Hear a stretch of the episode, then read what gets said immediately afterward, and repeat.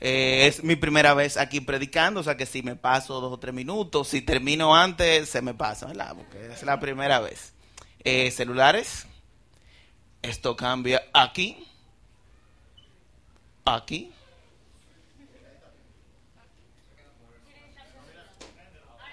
Ya, cambió, o fue que no fue allá. Vamos a ver, vamos a ver. Exacto, perfecto, nítido, nítido. Me gusta mucho esta serie, antes de Cristo, después de Cristo, porque esto es una realidad ineludible. Hay cosas que usted no puede cambiar. De repente usted no puede cambiar sus padres. Usted nació de sus padres. Usted no puede cambiar esto. Tú no puedes cambiar a tus hijos. Tú tampoco puedes cambiar esto. Independientemente tú creas o no creas en Jesús, creas o no creas en Dios, esta es la realidad. El tipo dividió la historia en dos, antes y después de su nacimiento. Y vamos a hablar, el tema de hoy es empieza la revolución. Empieza la revolución. Y básicamente hablaremos un poco de cómo el mensaje de Jesús resulta subversivo a los patrones del mundo. Eh, pero antes de hablar de revolución y ese tipo de cosas, vamos a definirlo, ¿verdad que sí? Eh, revolución viene del latín revolutum, que significa dar vueltas, pero ¿quién me pudiera decir que hay una pequeña definición de revolución, algún ejemplo como para, ¿verdad?, romper el hielo. Un cambio. Bien, un cambio. Otro ejemplo por acá. Bien, involución. Esto es revolución. Chacho, wow, un aplauso, bueno, un aplauso. ¿Quién más? ¿Alguien me da un ejemplo más? ¿Una definición? Por aquí, por aquí, por los bleachers. Por los bleachers allá. Una definición. Diego, te tocó a ti democráticamente.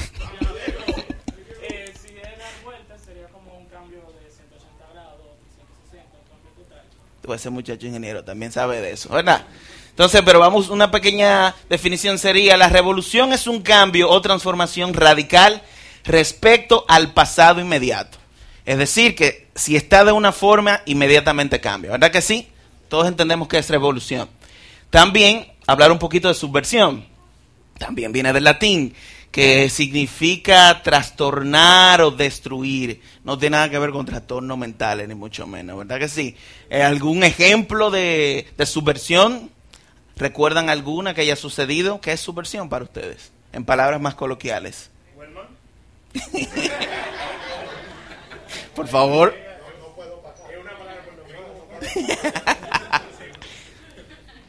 Subversión. ¿Cómo es? ¿Cómo es? ¿No? Bueno, bien, bien, alguien, otra más. Pero vamos a avanzar entonces. Subversión, proceso por el que los valores y principios de un sistema establecido se invierten. Y por lo general la gente cuando le hablan de revolución entiende como que una violencia, un lío, de una vez se va para la guas, que la, que la silla. No, no, ¿verdad que sí? Siempre hay un tema, creen que es algo violento, pero no necesariamente. Vamos a ver un video de un ejemplo de revolución.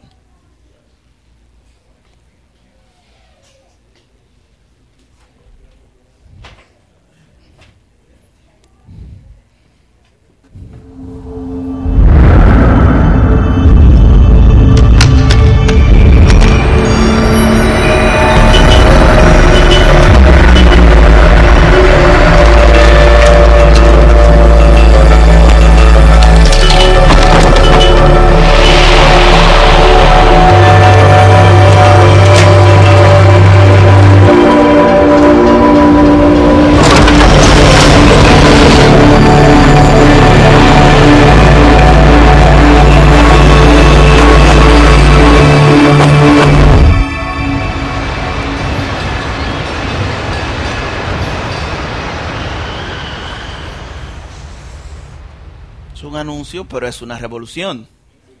Ahí no hubo patada voladora, ni entren para ningún lado. Revolución.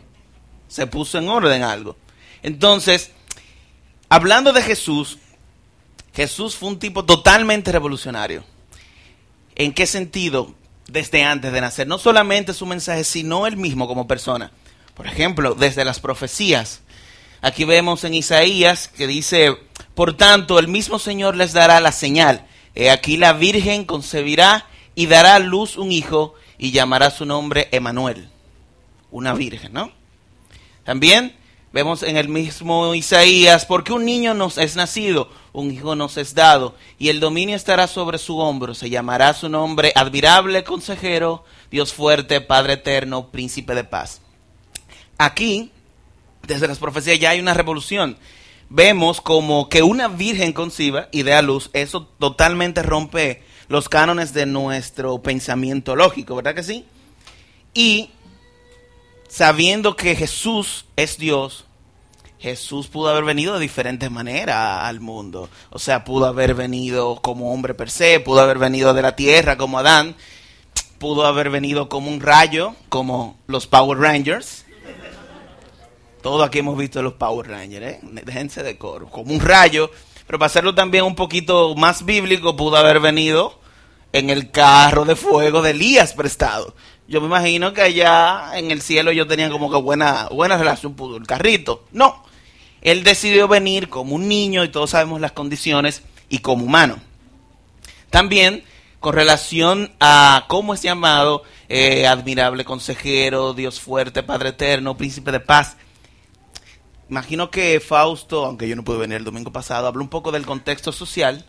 Eh, obviamente eh, los judíos siguen esperando un, un Mesías revolucionario que cambie totalmente todo, pero de otra manera. En ese entonces, de una manera más violenta, era un pueblo muy oprimido y todo eso. Entonces, ¿cómo tú le vienes a hablar a una gente que está esperando una gente que venga a romper el sistema político, económico, que venga a armar un lío, literalmente, admirable consejero, ellos no están en consejo, ellos lo que están en pleito. ¿Tú entiendes? También eh, Dios fuerte, bien, Dios fuerte, pero fuerte para entrarle a los tigres, a los romanos. Esa era la fuerza que ellos querían. También Padre eterno, eterno, pero no te dejes matar. No te dejes matar porque lo que queremos es un libertador acá y un príncipe de paz. Como un pueblo que está oprimido, que lo que quiere es salirse de todo eso que está viviendo, ¿cómo tú le hablas de paz?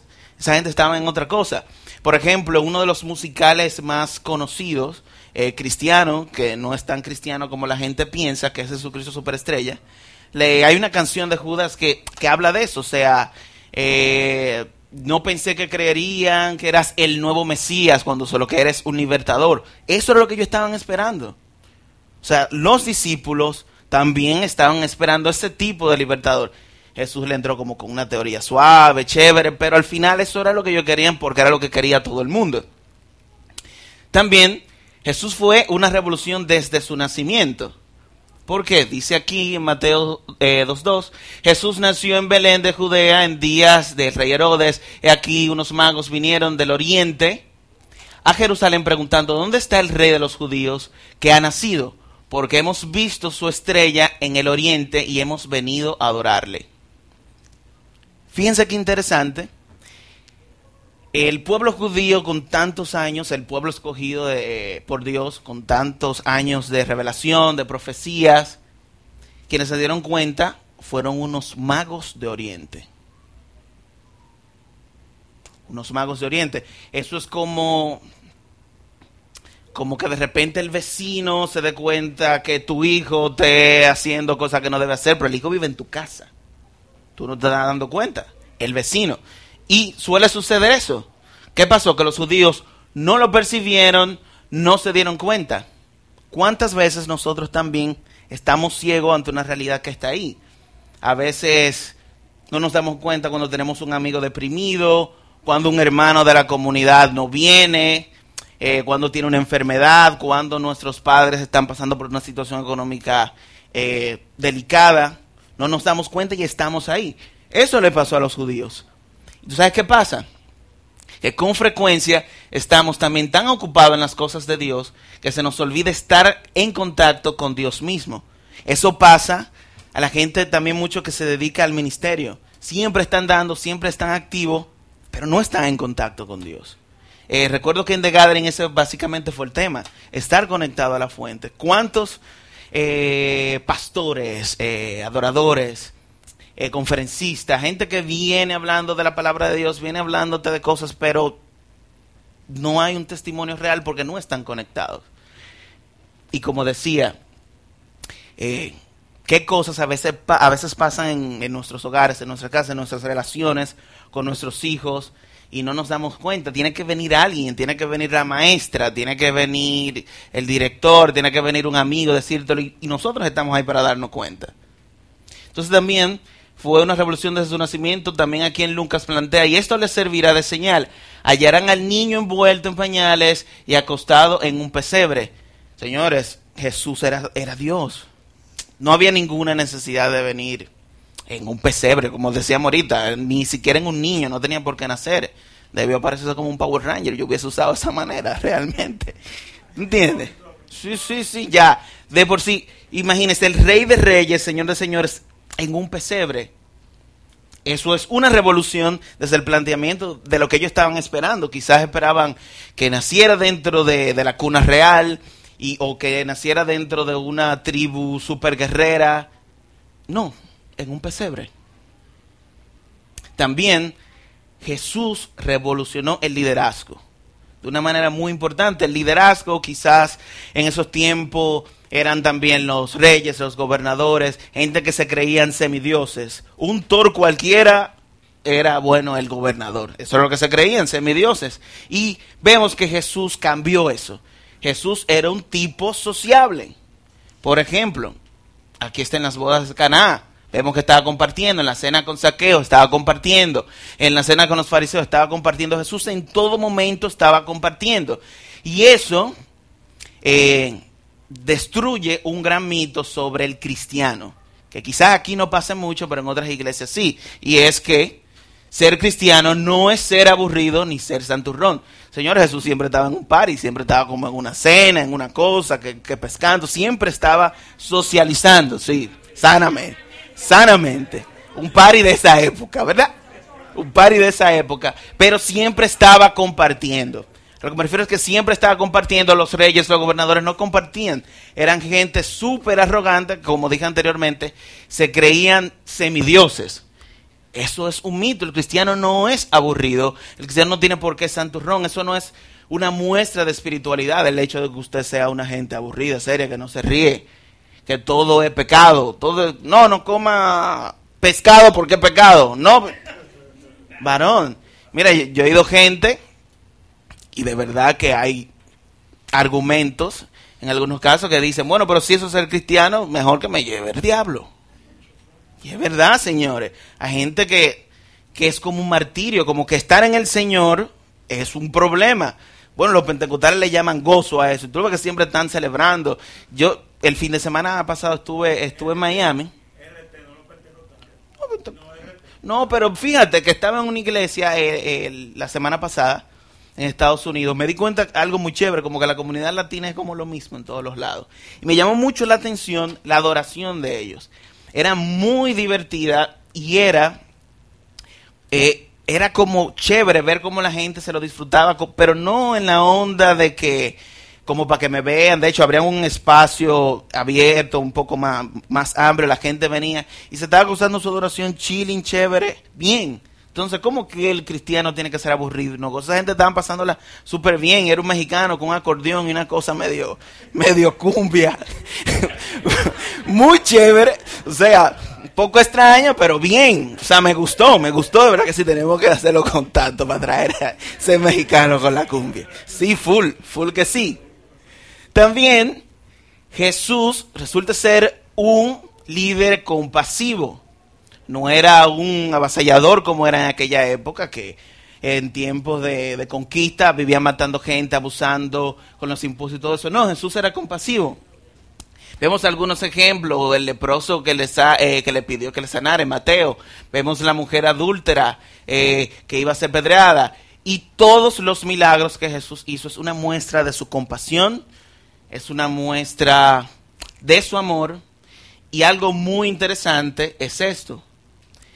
Dice John Orberg del libro ¿Quién es este hombre?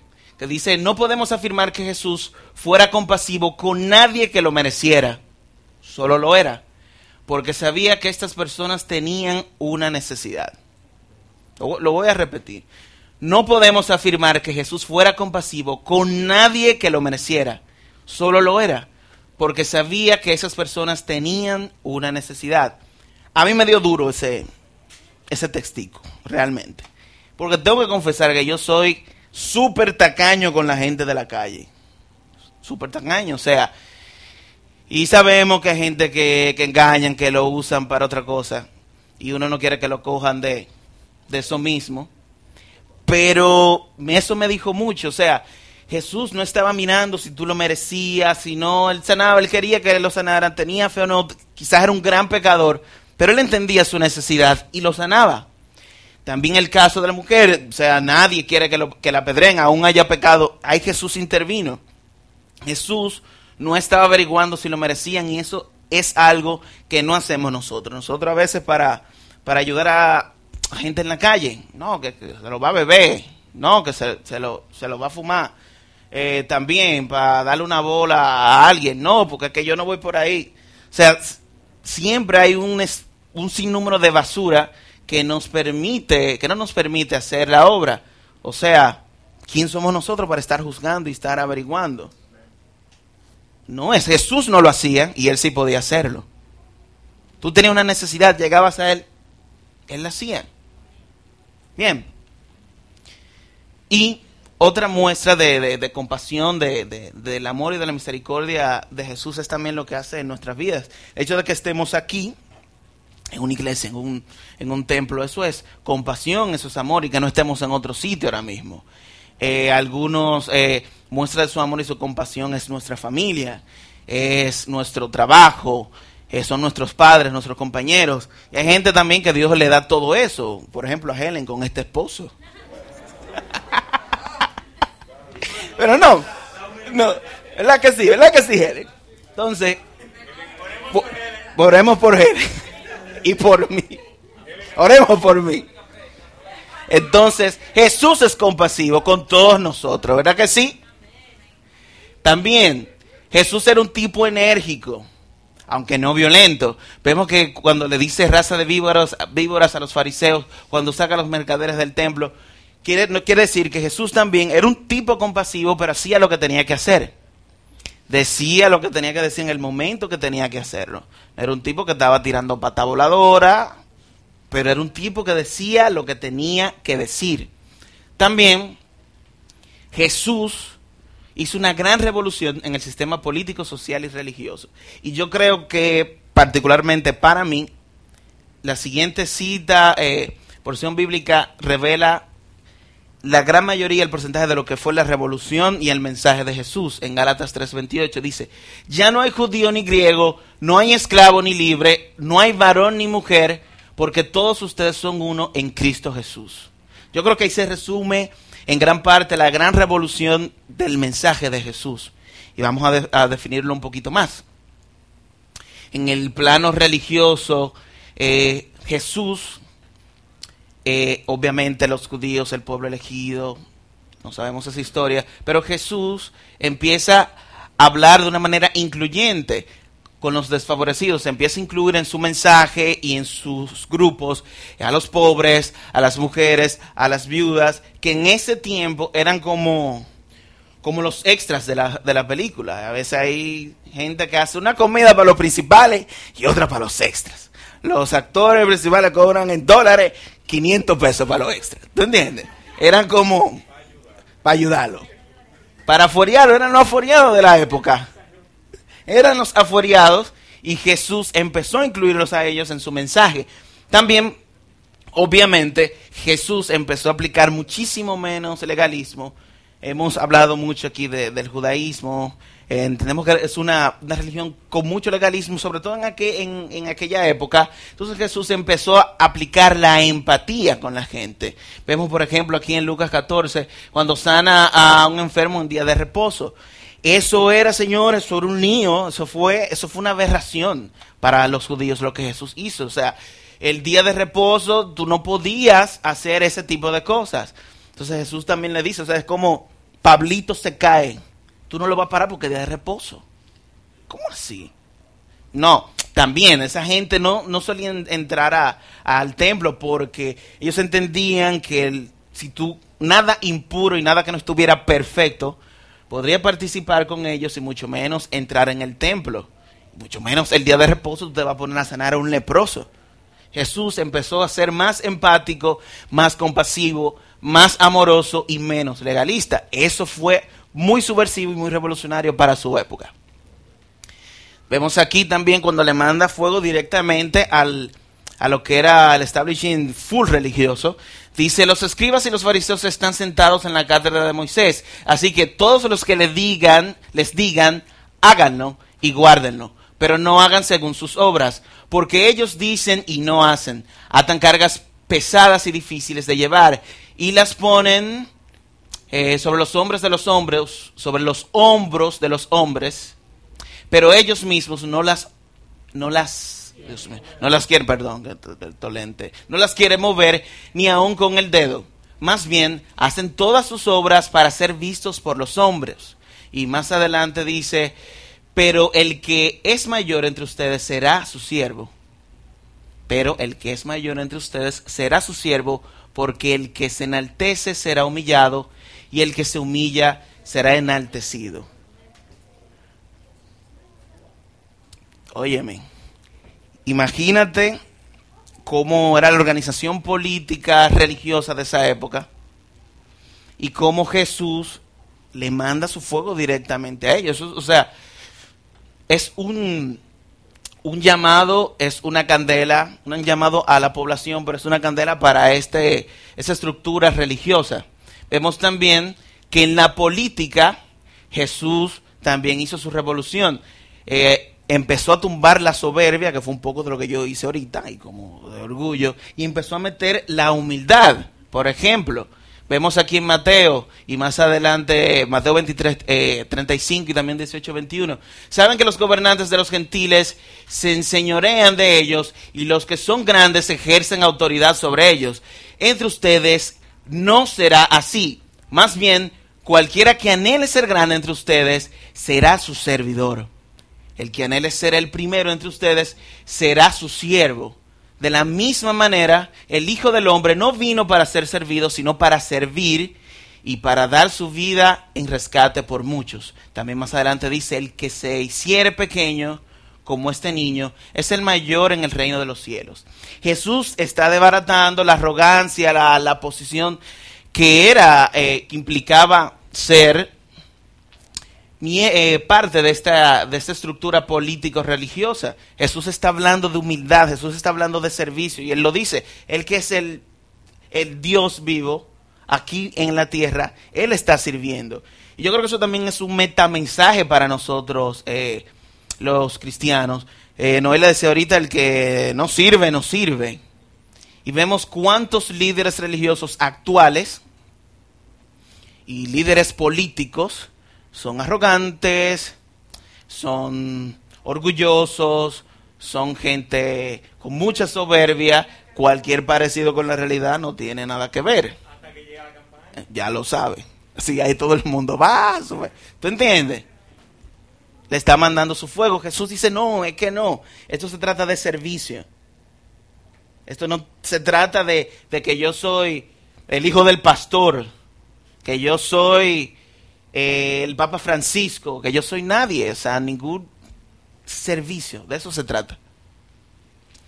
También vemos que en el ámbito social Jesús plantea la igualdad. lo plantea aquí, dice, dejen, mencioné a los niños anteriormente, porque los niños igual no creo que sean muy diferentes, son muchachos.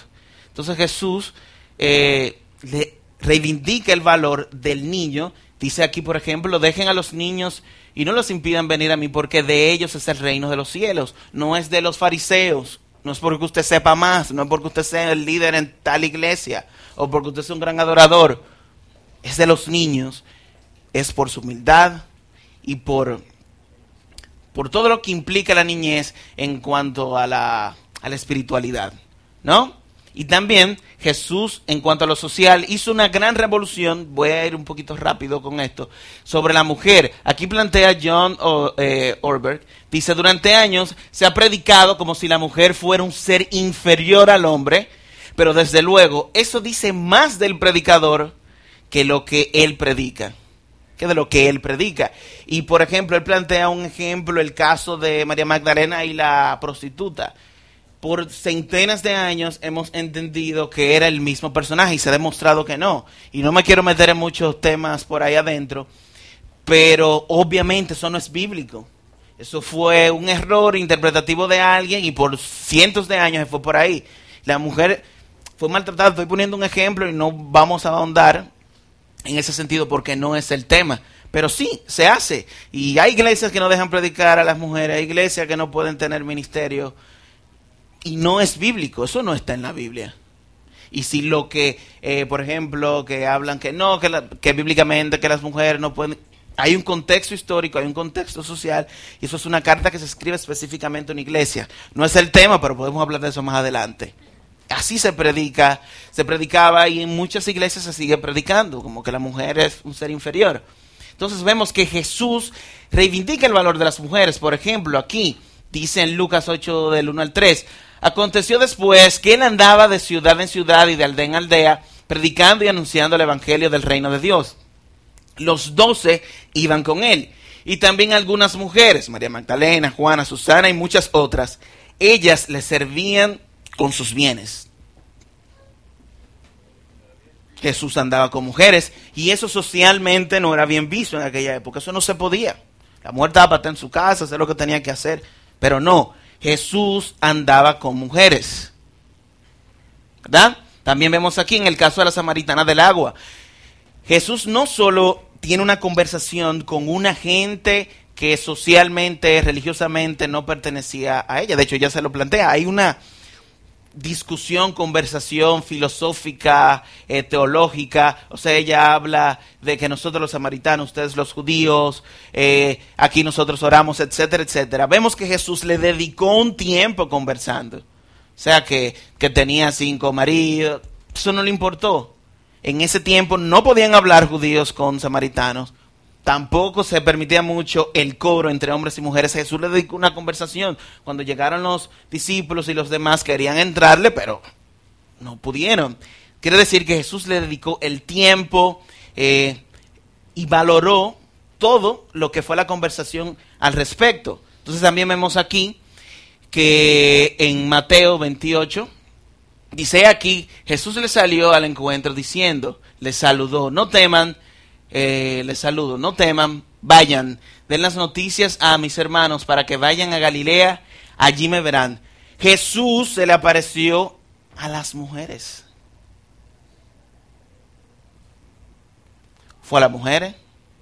Entonces Jesús andaba con mujeres cuando no se podía. Hablaba con mujeres de otra religión cuando no se podía. Y se le apareció a mujeres. ¿Cuál es el tema con que el cristianismo, que yo qué, que está en la Biblia? O sea, no hay que pelear mucho. Está ahí. Y sí, hay pasajes, sí, pero también la Biblia habla de un contexto histórico. Pero mira lo que hizo Jesús. Para aquellos que tienen unos argumentos contra la iglesia, no, porque está ahí. Entonces, Jesús fue el primero en reconocer la dignidad femenina, dándole una nueva comunidad a la mujer. Una comunidad. Andaba con, con, Jesús. Ya no era excluida, podía andar con hombres, dándole una nueva identidad a la mujer también. Porque la mujer, dentro del ministerio de Jesús, tenía funciones hacían. Vemos que después de los primeros años de la iglesia había mujeres que predicaban, mujeres que eran pastoras, y no solamente eso, dice aquí arriba que ellas les servían con sus bienes, también aportaban dinero. Que no era que aportaban dinero, había un poder económico también en esas mujeres. Entonces, ¿cuál es el tema? es bueno que nos quedemos con parte de esto. Jesús fue el primero en reconocer la dignidad femenina, dándole una nueva comunidad y una nueva identidad a la mujer. Mujeres, para que no se dejen. Yo sé que lo que están aquí no, pero siempre hay un tema que el machismo, que el, que el cristianismo está ahí, está en la Biblia. ¿Es que sí? Y este escritor, en una conferencia de Jesucristo en su dimensión revolucionaria, dice algo muy interesante. Jesús estaba creando algo totalmente nuevo en la comunidad que, que Él viene a formar y que nosotros llamamos iglesia.